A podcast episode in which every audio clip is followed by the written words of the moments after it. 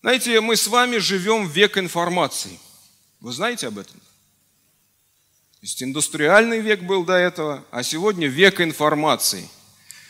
Информации столько, что мы даже порой не можем этого представить. Один только интернет перекачивает миллионы гигабайтов информации каждые сутки. Это огромнейший поток. Сегодня мы с вами, люди, живущие в современном мире, мне кажется, даже получили некую зависимость от информации. Мы все время ищем чего-то нового. И ты уже не представляешь эту жизнь без чего-то нового. Даже прямо сейчас на этом собрании кто-то открыл свой телефон и залез в социальные сети, проверить, что там новое.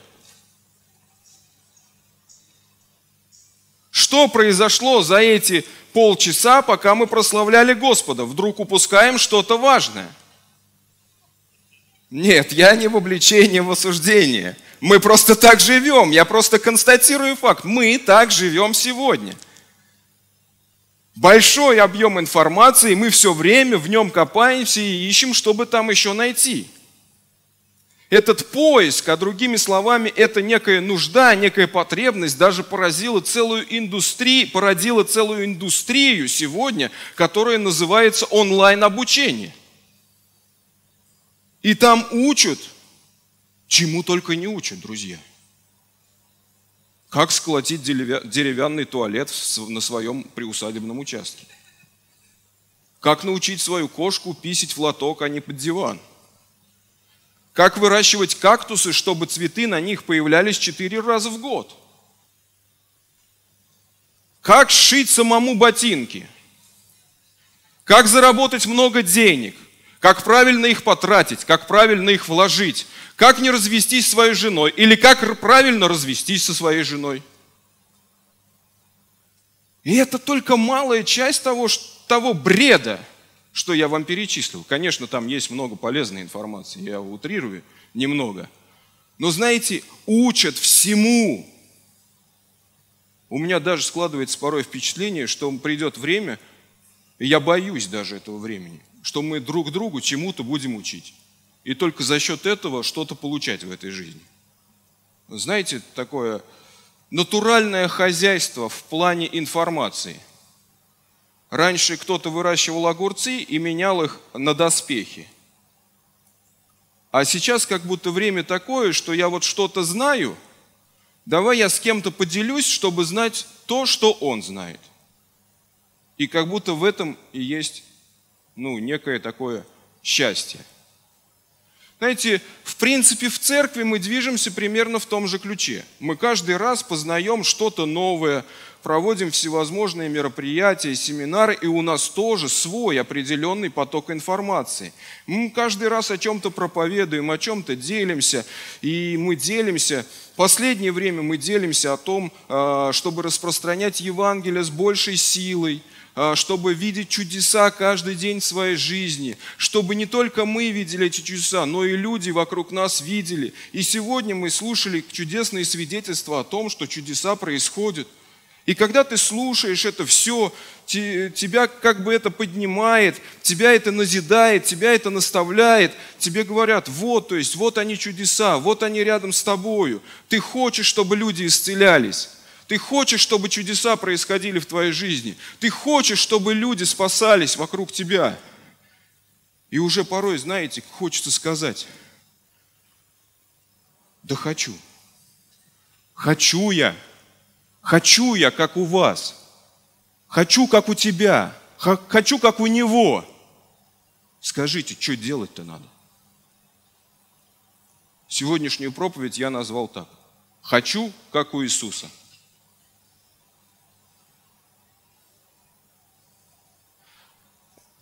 вот тут знак препинания не поставили в конце. И это правильно. Потому что эта фраза, она может быть с любым знаком препинания. Можно просто заявить «хочу, как у Иисуса» и точка. Можно воскликнуть «хочу, как у Иисуса» и поставить восклицательный знак. Можно поставить знак вопроса и сказать примерно так «хочу, как у Иисуса». А хочу я вообще, как у Иисуса-то? И вот на этом фоне мы сегодня с вами и порассуждаем. Знаете, мы много говорим сегодня в церкви о чудесах, которые Иисус совершал. Да? Так ведь? Вы слышите о чудесах, которые Иисус совершал. Можно поднять вашу руку? Если у кого-то рука не поднимается, я прямо сейчас готов помолиться, чтобы она поднялась. Вы знаете, что происходит исцеление в нашей церкви тоже? Поэтому, если кто-то не поднимает руку из-за того, что она у него просто болит, вы поднимите друг другу, я прямо сейчас благословлю вашу руку, и, возможно, она прямо сейчас исцелится. У всех, смотрю, руки нормальные, здоровые. Слава Иисусу! Я тут провел небольшой анализ. Вы никогда не задумывались, а сколько чудес вообще Иисус сделал? Ну вот сколько описано в Писании чудес и какие они?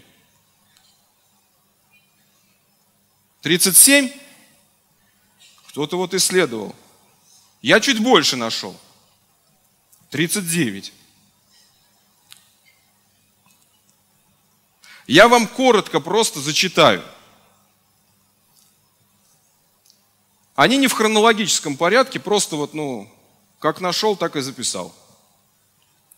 Очищение прокаженного, исцеление руки сотника, исцеление тещи Петра, исцеление больных на исходе дня, усмирение бури, изгнание бесов стада свиней, исцеление парализованного, воскрешение дочери начальника синагоги, исцеление женщины, страдающей кровотечением, исцеление двух слепых, исцеление немого одержимого, исцеление человека с иссохшей рукой, исцеление слепого и немого одержимого, насыщение пяти тысяч, хождение по воде, исцеление дочери женщины-язычницы, насыщение четырех тысяч, исцеление мальчика-эпилептика, налог на храм найден во рту рыбы, исцеление двух слепых, проклятие смоковницы, изгнание нечистого духа, исцеление глухонемого, исцеление слепого в Евсаиде, избавление от враждебной толпы, чудесный улов рыбы, воскрешение сына вдовы в Наиане, исцеление немощной скорченной женщины, исцеление человека больного водяной болезнью, очищение десяти прокаженных, про приживление уха раба, превращение воды в вино, исцеление сына Таридворца,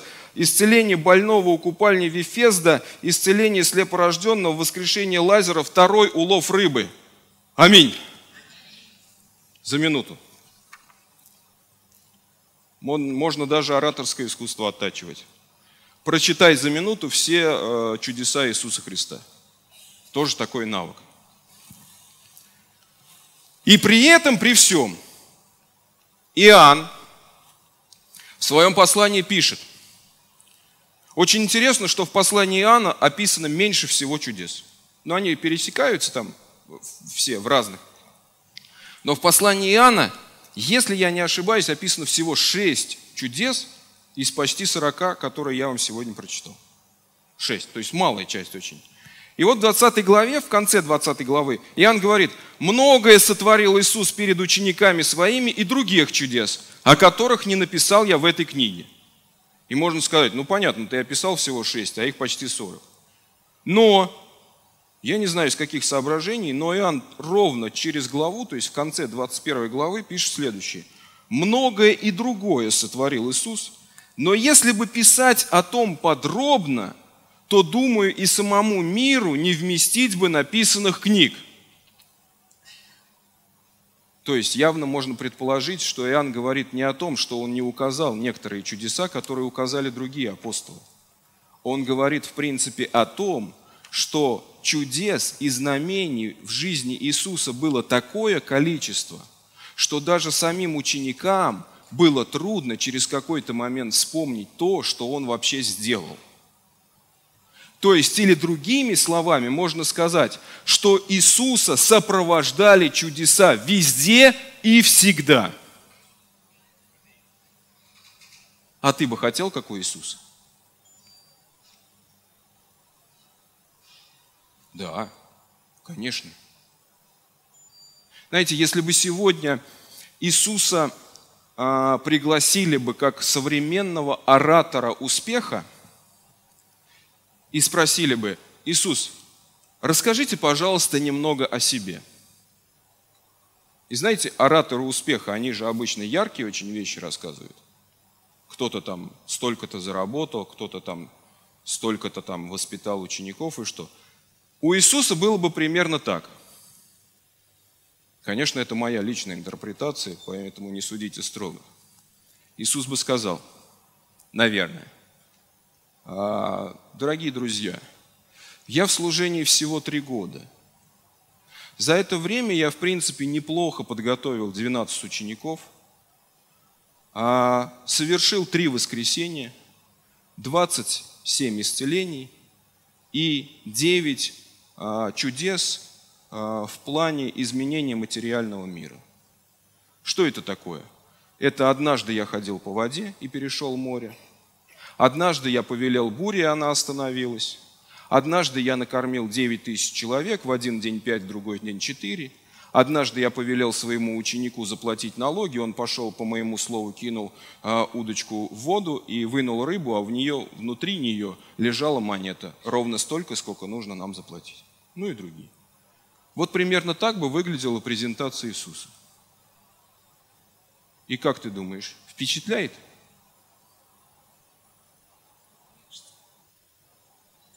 Впечатляет кого-то? Вот так, знаешь, просто, за три года.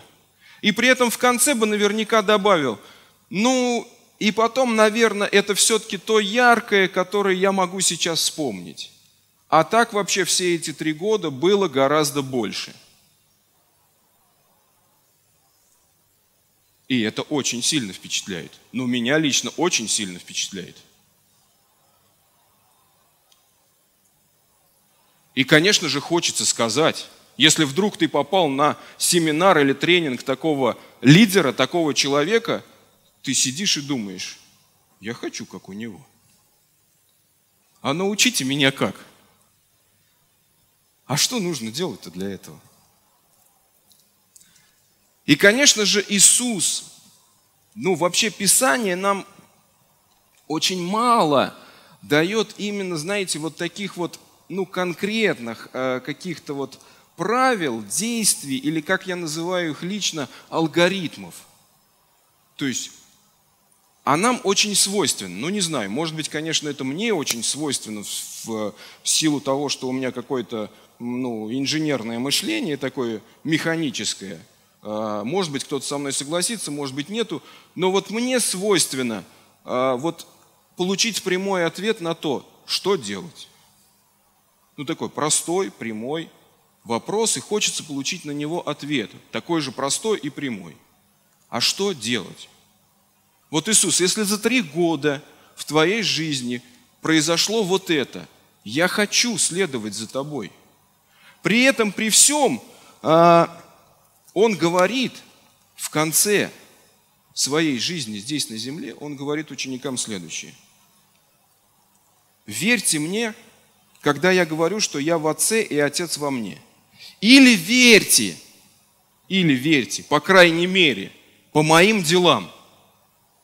Ну, то есть то, что вы видели, то, что мы с вами сегодня перечислили, он обращает их внимание на это. Если вы просто не верите – тому, что я вам говорю, что Отец во мне и я в нем, то хотя бы по моим делам посмотрите и поверьте, что это истина. Но при этом заявляет, говорю вам истину, кто верит в меня, тот сможет делать то, что я делаю. Он сможет сделать еще больше, потому что я возвращаюсь к Отцу. Я сделаю все, чего бы вы ни попросили во имя Мое, чтобы Отец был прославлен через Сына. Чего не попросите во имя Мое, я то сделаю.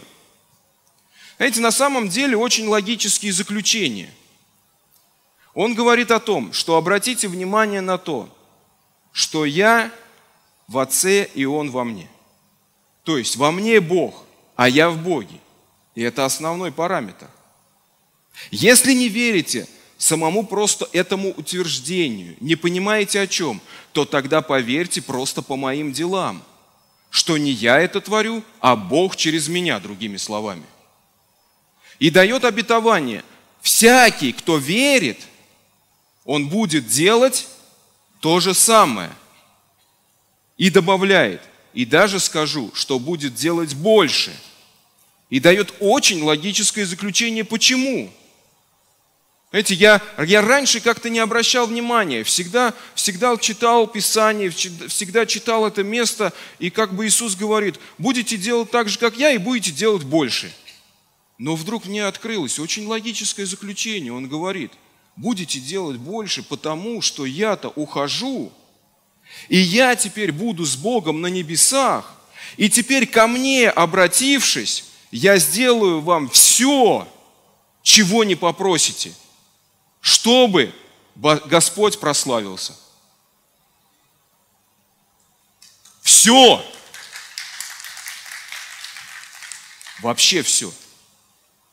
И когда мы начинаем читать деяния апостолов, мы видим реально, что происходят те чудеса, которые не происходили в жизни Иисуса. Но во всяком случае мы их не видим в этих чудесах.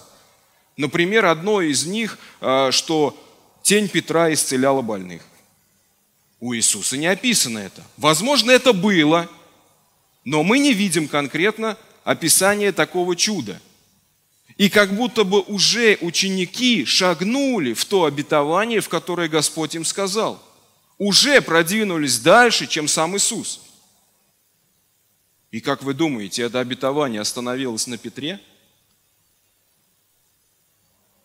Нет. Оно здесь и сейчас – и точно так же действенно, как оно было действенно э, тогда. Ну так все-таки, возвращаясь к вопросу, или точнее к поиску ответов, я хочу как у Иисуса. Что же мне делать? Верить. Конечно, верить. Конечно, верить то послание, которое Иисус, которое мы разбирали только сейчас с вами, да, это верить. Да, это верить, что Он от Бога. И много еще других там мест было, которые уточняют более детально подробности того, как нам нужно верить. Но если мы разбираем подобие какого-то человека, ну, э, подобие на какого-то человека, то есть мы хотим на кого-то быть подобным – если мы подходим к живому человеку и говорим ему, я хочу, чтобы в моей жизни было точно так же, как у тебя, то, скорее всего, человек может дать какие-то рекомендации, как он достиг какого-то успеха. Наверное, точно так же. У нас сейчас, ну хотя, в принципе, хотел сказать, что сейчас у нас нет возможности спросить у Иисуса, ну как же ее нет? Она у нас есть. Спросить лично у Иисуса – как мне быть, Господь, похожим на Тебя? Но знаете, даже если не задаваться этим вопросом, то в принципе Писание нам открывает некоторые детали служения Иисуса, которые, наверное, где-то показывают, почему жизнь была у Иисуса именно такой. И одна из деталей – это его молитвенная жизнь. Я прочитаю всего пару мест –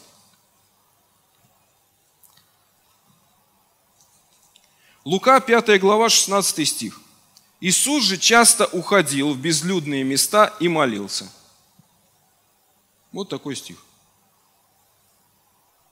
Марка 1 глава 35 стих. На следующее утро, когда было еще темно, Иисус вышел из дома, пошел в безлюдное место и там молился.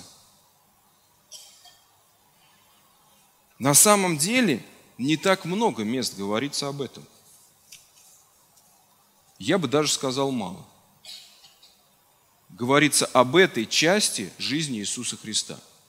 Но, зная, но даже читая это малое количество мест о молитве самого Иисуса, можно сделать вывод, что молитва была неотъемлемой, важной и очень приоритетной частью служения Иисуса Христа.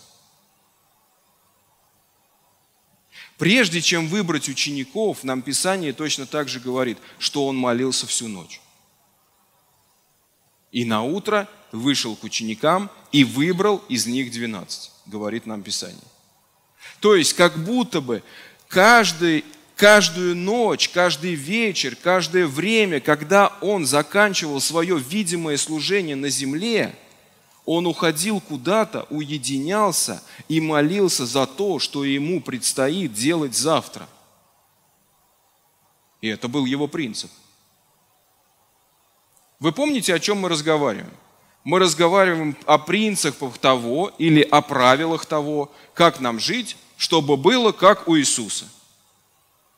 Ведь мы же хотим всего того, что видимо, всего того, что нам Писание открывает. Аминь. Мы хотим? Или вы уже передумали? Не, конечно, знаете, но на самом деле это не так-то просто. Молиться по стольку времени не так-то просто. Ты одну ночь помолишься, вторую, третью. И потом в какой-то момент скажешь, ну и так все хорошо. Посплю. Но Иисус что-то большее, конечно, понимал. Друзья, на самом деле перед нами стоят очень высокие стандарты. Я уже делился с вами об этом однажды. И здесь касательно служения Иисуса тоже достаточно высокие стандарты. Достаточно высокий уровень посвящения. Знаете, как я уже говорил, мы э, а вообще склонен вот кто-то из вас, вот могу я увидеть руки, что склонен кто-то из вас искать вот таких вот, ну о чем я говорил, то есть простых, понятных решений. То есть, ну скажите, как мне делать? И я буду так делать. Ну вот чтобы результат получить какой-то. Вот как он получается, этот результат? Вот научите меня. Что мне делать? Вот я такой. Вот у вас это есть, а у меня этого нет. О чем, а что нужно сделать, да? Я даже это в Писании вижу. Помните, а, Евнух, когда э, с учеником Иисуса встретился, э, с Филиппом, по-моему, он встретился, да? С Филиппом встретился Евнух. И он выслушал все. И понятно из его действий, что ему это все понравилось. И он ему задает простой вопрос. Я верю, что делать? Что делать, чтобы так произошло, как ты мне говоришь? И в принципе Филипп-то предложил ему простое решение. Иди и крестись. Но не вся же жизнь заканчивается на этом. Жизнь-то, по сути дела, на этом начинается, когда ты познал. А дальше же нужно развитие. Дальше же нужно как-то дальше идти и дальше что-то делать. Писание не так много предлагает вот таких вот конкретных действий. Но сам Иисус некоторые вещи все-таки – нам открывает. И, наверное, центральной частью вот этого учения Иисуса о том, что нужно сделать, чтобы иметь такую жизнь, как у Него, вот по моему мнению, это Нагорная проповедь. Это, знаете, такая выжимка из того, каким стандартом должен придерживаться христианин.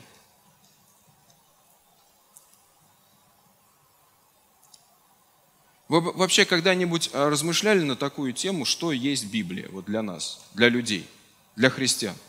Что есть Библия?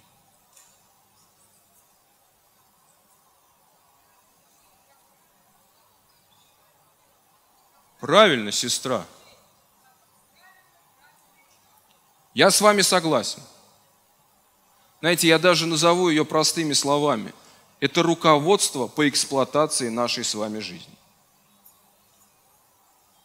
Вы знаете, что у каждого прибора есть руководство по эксплуатации? Русский, к сожалению, такой народ, который знает об этом. Хорошо, что мы знаем.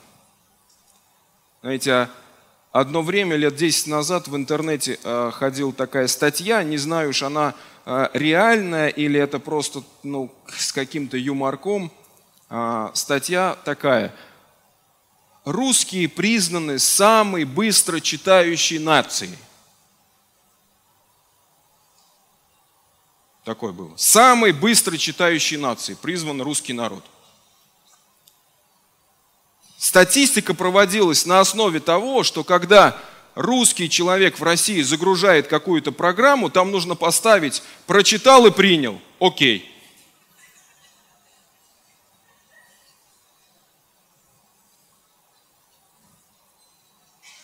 Кто с компьютером связан, тот сразу понял о чем. Потому что нам не нужно читать, что там написано. Мы сразу принимаем – мы настроены не на чтение, а на действие. Нам нужен результат. Установил программу, нужно сразу пользоваться. Как пользоваться, там разберемся. И в принципе совсем так. Но сегодня я, не, не, конечно, не об этом говорю. Но знаете, например, когда ты покупаешь машину, тебе дают вот такую книгу. Руководство по эксплуатации этой машины. А кто-нибудь читал вот книгу из вас, вот руководство по эксплуатации к машине? Какие молодцы вообще. Я когда купил а, однажды новую машину в салоне, я эту книгу пролистал и положил, чтобы она в машине не валялась. Ну, потому что подумал, а зачем она мне? Я и так знаю. Но однажды я ее все-таки открыл. И обнаружил, что оказывается в моей машине есть функции, о которых я не знаю. И даже оказывается, что есть такие штуки, которые бы я хотел ну, отключить вообще в моей машине. Они потому что мне не нужны, они меня раздражали даже, эти штуки. И я мирился с ними как с некой бытностью – а оказывается, они легко отключаются. И это все написано в руководстве по эксплуатации, в той книге, в которой я получил. Знаете, и поэтому, когда, например, мы покупаем автомобиль, ну, большинство из нас, мы понимаем, что делать с рулем, с педалями, с ручкой переключения передач, как включить поворотники, как включить дворники – и в принципе все. Как настроить зеркала, сиденье. Ну и в принципе-то что? Можно ездить и дальше. Но есть, оказывается, много чего полезного или наоборот для тебя лично не полезного, что можно как-то исключить или наоборот подключить к твоей машине. Но ты этим не пользуешься – или пользуешься наоборот, как в моем случае, и нервничаешь из-за этого, только потому, что ты не знаешь, как это включается или как это отключается. Я считаю, что Писание как раз тоже об этом. Мы рождаемся на этот свет, нас научили ходить, научили хоть как-то думать, что-то делать руками, говорить научили. В принципе, все – ну, по большому счету-то человек существовать может, функционировать в этом, в этом мире может? Может, конечно. Иди, что-то делай, разговаривай, знакомься, думай, что-то там себе придумывай, снова делай. И в принципе возможно. Но когда ты вдруг открываешь Писание, особенно если ты только недавно уверовал, и еще информации не так много духовной, ты вдруг страница за страницей открываешь, что оказывается ей функции в тебе, которые было бы полезно подключить, а еще больше функций, которые бы полезно было отключить. А ты с ними живешь. А оказывается, они отключаются. А ты жил и боролся, и смирялся просто с бытностью своей, что вот я такой – Оказывается, они легко отключаются. И вот центральная, центральная мысль, центральная такая выжимка является как раз Нагорная проповедь, ну вот на мой взгляд. То есть тогда, как сам Иисус Христос, даже не его ученики, а сам Иисус говорит нам некоторые стандарты. Знаете, друзья, вот если Нагорная проповедь, я думаю, что все знают, как начинаются, да? То есть определенными какими-то такими заявлениями Иисуса, что блаженные духом, нищие духом и все прочее. А, но знаете, прочитайте Нагорную проповедь. Вот я вам рекомендую. Прямо вот на этой неделе возьмите, прочитайте Нагорную проповедь. Вот если ее немного развернуть, то есть задом наперед как бы, начать читать, и чуть-чуть интерпретировать современным языком, то вот мне показалось, это было бы примерно так. Как вот я вам показывал, что если бы Иисуса вызвали на современный какой-то тренинг или семинар, и как бы он себя представил, то, наверное, бы в дальнейшем Иисус бы сказал, друзья, я добился успеха. И сегодня я хочу вам рассказать, на каких принципах я строил свою жизнь и почему я добился этого успеха. И Нагорная проповедь. Вот ключ ко всему. Но, но при этом при всем, при этом при всем, я возьму всего лишь, мы не будем, конечно, перечитывать всю Нагорную проповедь, но возьмем пару моментов, которые лично мне самому очень интересны показались. Конечно же, вы все знаете молитву «Отче наш». Даже неверующие люди знают «Отче наш». Вы знаете «Отче наш»? Отлично. Тогда мне будет с вами легко разговаривать.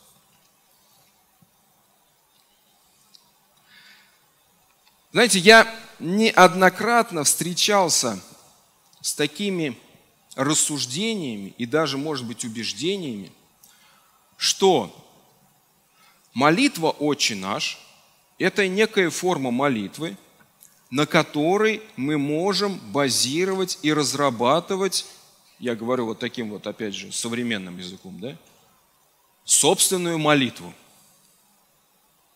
То есть мы строим.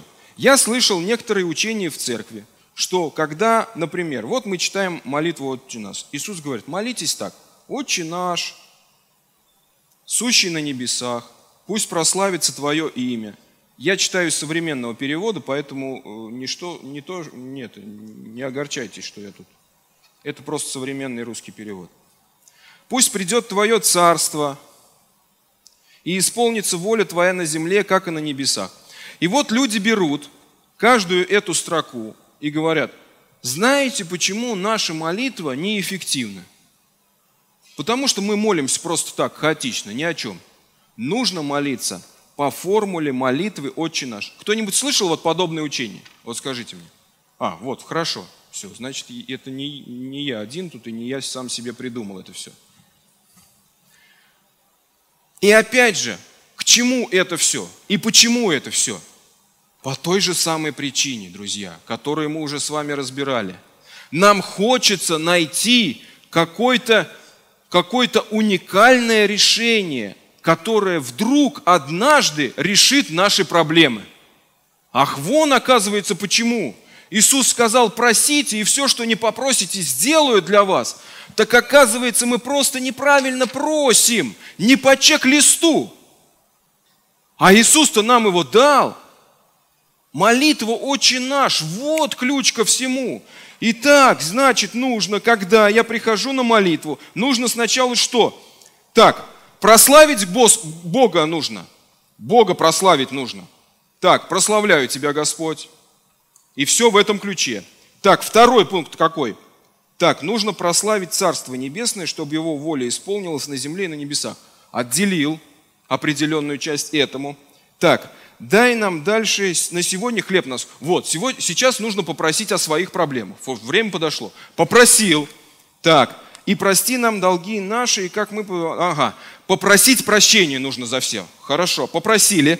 Так, не дай нам поддаться искушению, то есть от искушения нужно помолиться, чтобы дьявол меня не искушал. Все, молюсь, Господи, чтобы ты убрал искушение, отстрани меня от дьявола.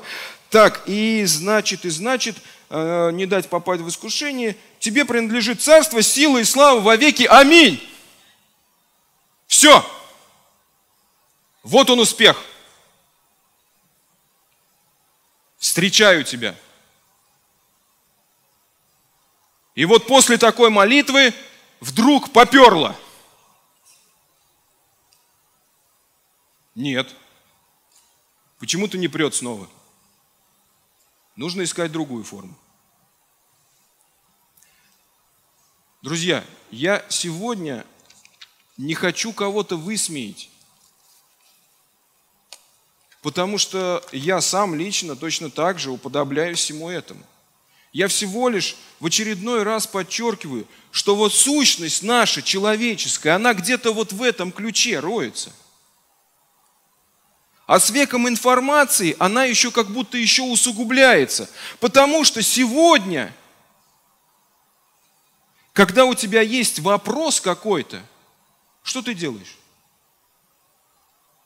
Окей, Google –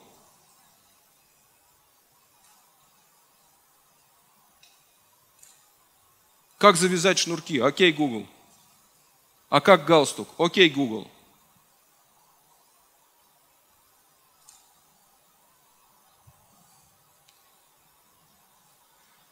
И знаете, но вместе с этим есть какой-то определенный вот, ну, негатив приходит.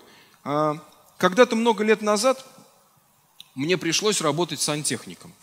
Ну, так вот жизнь повернулась. Я пошел работать сантехником. Просто крутил гайки, менял унитазы. Такая была работа. Потом в последующем я увидел, что в принципе эта сфера достаточно востребована, можно в ней развиваться, я начал развиваться. Я понял, что мне нужно не унитазы менять, мне нужно менять систему отопления в домах. Но чтобы поменять систему отопления в доме, нужно понимать, это же не просто железки какие-то, по которым вода течет, как многие думают. Нужно понимать, что за железки, чтобы вода текла там, где она должна течь. И в нужном количестве, и в нужном качестве. И для этого нужно было учиться. И поэтому после работы каждый день, в течение нескольких месяцев, я ездил в городскую библиотеку, брал там книги и читал. Изучал эти нудные, долгие, большие какие-то формулы – как вычислять диаметры, расход теплоносителя, сопротивление трубопроводов и все такое прочее. И я стал специалистом в этой отрасли и до сих пор им являюсь. Но сегодня прошло 10 лет. И сегодня любой желающий поступить как я, он не идет в библиотеку. Он говорит, окей, Google. Но это хорошо, но при этом при всем Google выдает такого порой. Он же не человек. Он же не сортирует там, что правильно, что нет. Он выдает тебе все. Все, что у него есть по этой теме. И там много народу пишут такое, Я думаю, что вы все, каждый в своей сфере, с чем-то подобным встречались. У нас много учителей нынче. Ну, нас об этом Писание, кстати говоря, предупреждало. Будет много учителей в последние времена. Вот оно это время. Ну так вот, мы ищем каких-то решений, мы ищем каких-то вот таких вот э, э, принципов, что нам сделать, что конкретно. Но, друзья, Молитва «Отче наш». Вот давайте прочитаем ее внимательно и прочитаем ее в контексте того, как она выделена в Нагорной проповеди. Она читается, начало этого всего отрывка, начинается с пятого стиха. Я прочитаю. «Когда вы молитесь, то не будьте как лицемеры, которые любят молиться». О, оказывается, лицемеры-то любят молиться. «Стоя в синагогах и на углах улицах, таким образом, чтобы все их видели. Говорю вам истину, они уже получают свою награду. Ты же, ты же, то есть это каждого из нас сказать, ты же, когда молишься, войди в комнату, закрой за собой дверь и помолись своему небесному Отцу, который невидимо находится с тобой. Тогда твой Отец, который видит и то, что ты делаешь в стайне, вознаградит тебя – когда вы молитесь, то не болтайте попусту, как это делают язычники, которые думают, что будут услышаны благодаря своему многословию. Не будьте как они, ведь ваш Отец знает о ваших нуждах еще до того, как вы обращаетесь к Нему с просьбой. Дальше он приводит определенный пример, определенный, ну как бы Он как будто бы сам молится. Он говорит, молитесь, Отче наш, на небесах, пусть прославится Твое имя, пусть придет Твое царство, исполнится воля Твоя на земле, как на небесах. Дай нам на, на сегодня наш насущий хлеб. Прости нам наши долги, как и мы простили должникам нашим. Не дай нам поддаться искушению, но избавь нас от лукавого. Тебе принадлежит царство, сила и слава во веки. Аминь. Но и на этом не закончилось, потому что – 14 стих начинается со слов «потому что». То есть мысль Иисуса не остановилась на «Аминь». То есть он не закончил мысль так, молитесь так, аминь, и все, и перешел к другому. Нет, он продолжает вещать по этой теме, и два других стиха говорят следующее. Потому что если вы будете прощать людям – их проступки, то ваш Отец Небесный простит вас.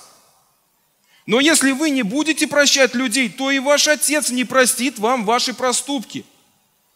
Друзья, это не образец молитвы. Вот мое сегодня откровение. Это не образец молитвы. И искушение – это не то, что искушение, которое приходит к тебе каждый день. Вообще всеобщее искушение, которым искушает дьявол каждого из нас – Искушение в том, что приходит искушение не прощать. Вы заметили, что каждый абзац Нагорной проповеди разбирает отдельно взятую тему. Вот эта тема, она не про молитву вовсе. Она про непрощение. Но при этом связана с нашей молитвой. То есть он говорит, молитесь так – это вы молитесь, молитесь, к Богу молитесь, чтобы вам прощать.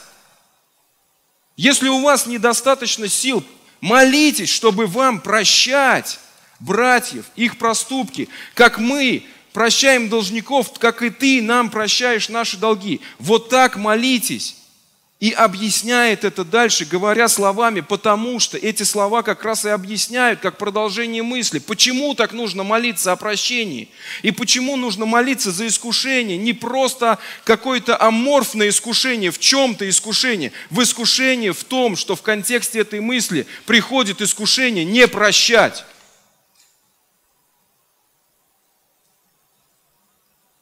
Аминь.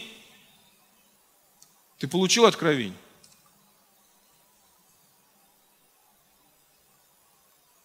Нагорная проповедь – это свод определенных принципов успешной жизни, той жизни, которая была как у Иисуса.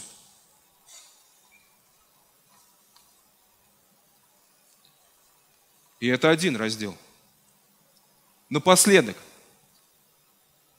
я вам скажу еще одну мысль, которая вообще меня... Я не знаю пока, что с ней делать. С 19 глава 6, 6 главы Матфея. Иисус говорит, не копите себе богатство на земле, где их портит моль и ржавчина, и где воры могут обкрадывать ваш дом. Копите лучше себе сокровища на небесах, где их не испортит ни моль, ни ржавчина, и где воры не, не смогут подкрасться, проникнуть и украсть. Ведь где твое богатство, там будет и твое сердце. Здесь он небольшой вставляет э, про, про глаза, про тьму и все прочее. Мы чуть-чуть про, э, пролистаем один стих, два даже. И 24 стих говорит, «Никто не может служить двум господам. Он или одного будет ненавидеть, а другого любить, или же одного будет, одного будет предан, а другим станет пренебрегать. Вы не можете одновременно служить Богу и богатству». И здесь опять же следующим стихом идет вот такое слово. Поэтому. Знаете, к чему применяется слово поэтому? Когда ты говоришь какую-то мысль важную, а здесь Иисус заканчивает мыслью о том, что мы не можем служить двум господам, богатству и Богу, он говорит как бы как некий вывод из этого всего. Поэтому, то есть другими словами – а как нужно поступать, чтобы не служить двум господам. Поэтому я говорю вам, не тревожьтесь о своей жизни. Что вам есть или что пить, или о своем теле, во что вам одеваться. Разве жизнь не важнее пищи и тело не важнее одежды? Здесь он приводит пример про птиц, которые одеты. И кто из вас, беспокоясь, может продлить себе жизнь хотя бы на час, он говорит. Зачем вам беспокоиться об одежде, он задает вопрос. Подумайте о том, как полевые лилии растут и одеваются лучше, чем Соломон, приводит пример. И вот он говорит, но если Бог так одевает полевую траву, которая сегодня есть, а завтра будет брошена в печь, то не оденет ли Он и вас? И вот было бы не так обидно, если бы на этом было закончено предложение. Но он говорит, маловеры –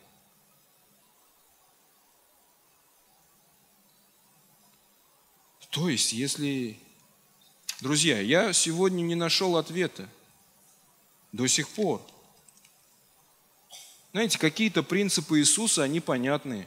Ну, так скажем, ну, понятно все с прощением, например, даже с тем же самым.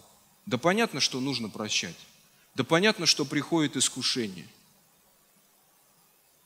Господи, а как не заботиться ни о чем? Что это такое? Но, может быть, в принципе, сегодня мы живем в таком мире и в таком обществе, что по большому счету-то мы, может быть, и не заботимся на самом деле. Ну, как будто бы есть шкаф с одеждой, ты знаешь, что он у тебя есть, и ты не заботишься ни о чем, ты просто, то есть как бы в воскресенье открываешь шкаф, выбираешь одежду, которая тебе нужна, одеваешь ее – и чем у тебя ее больше, тем больше какие-то терзания и размышления стоят. Что бы одеть сегодня? Потому что плохо тогда, когда выбора нету, и когда он слишком большой. Но как поступать, чтобы не заботиться ни о чем? Друзья, я просто размышлял сегодня с вами на эту тему – мы хотим жить как Иисус. Хотим. Или хотим ли? Все, все достаточно по-разному и всех по-разному. Хотим ли на самом деле, зная все это, зная цену, которую нужно платить? Каждому, наверное, нужно прийти к ответу на этот вопрос. Хотим ли мы молиться вот так вот, как молился Иисус? Хотим ли мы, чтобы толпы людей нас окружали, как окружали Иисуса? Хотим ли мы служить вот так вот, как служил Иисус каждый день? Это все вопросы, большие, большие вопросы, которые мы можем ставить перед своей жизнью.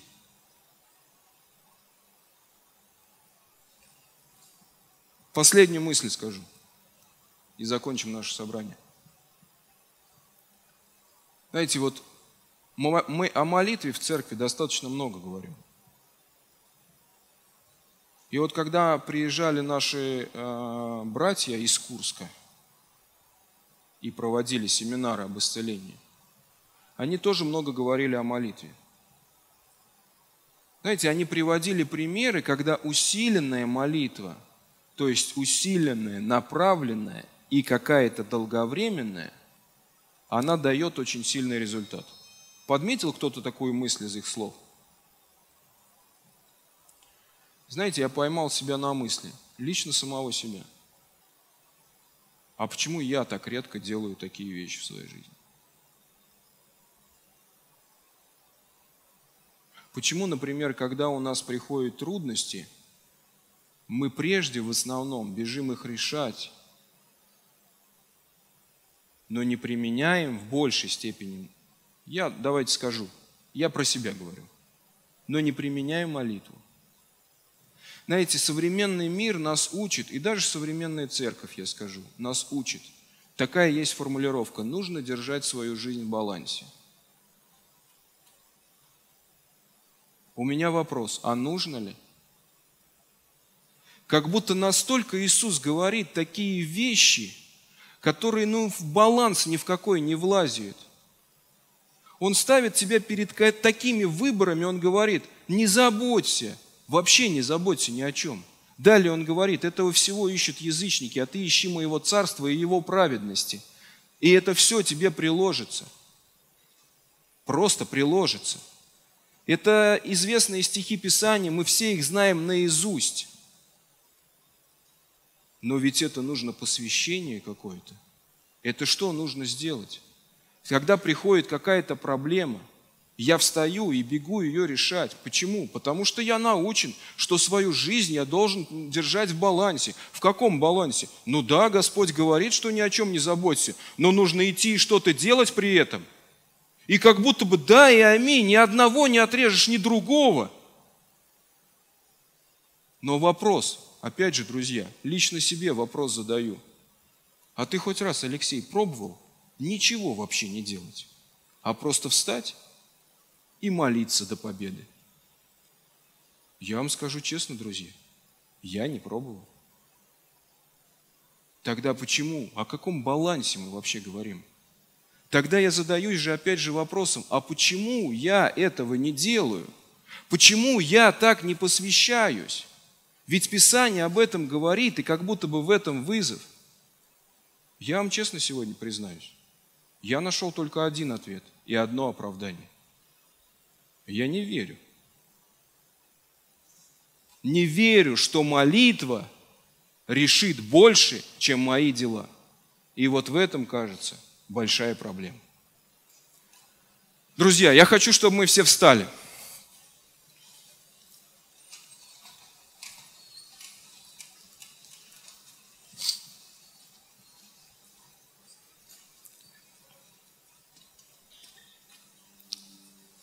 Знаете, я сегодня на этом собрании э, думаю, что навкидывал много вопросов в вас – и благо, что у нас есть домашние собрания среди недели, на которых можно встретиться, пообсуждать эти вопросы, поделиться тем, что кто думает. Я думаю, что эта тема, она касается ну, всех, потому что она касается нашей жизни. Наших всех бытовых, вот таких вот каждодневных вопросов, их много. И поэтому подумайте каждый за себя. Я сказал свою точку зрения. Я сказал то, что я чувствую в своей жизни, какие я вопросы на какие-то ответы нашел. Вы помолитесь сами за себя и спросите, что вам Бог говорит, что вам Бог открывает в этой теме. Друзья, но хочу закончить это собрание вот такими словами. Они, может быть, тоже избитые. Они, может быть, тоже слышимы были вами много-много раз. Мы говорим с вами и мечтаем с вами о пробуждении. Аминь. Но пробуждение начинается с тебя, с меня, даже не с тебя. Мы неправду говорим, когда говорим, пробуждение начинается с тебя. Пробуждение начинается с меня. Это я сегодня сплю, а мне нужно открыть глаза и вдруг прозреть, проснуться от этого сна. И тогда мир вокруг меня проснется. И тогда благословение начнет действовать. А пока я сплю, я вижу нереальность, я вижу сон.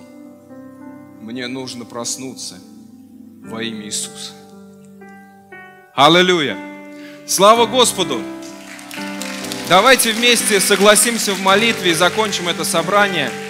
Благодарим Тебя, Господь, за это время, когда Ты касался наших сердец, наших разумов, Боже.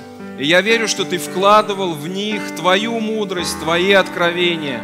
Боже, продолжи эти размышления в каждом из нас. Пускай это не будут просто какие-то пустые, вброшенные вопросы, потому что я верю, что они важны, эти вопросы, и важно найти ответы каждому на них.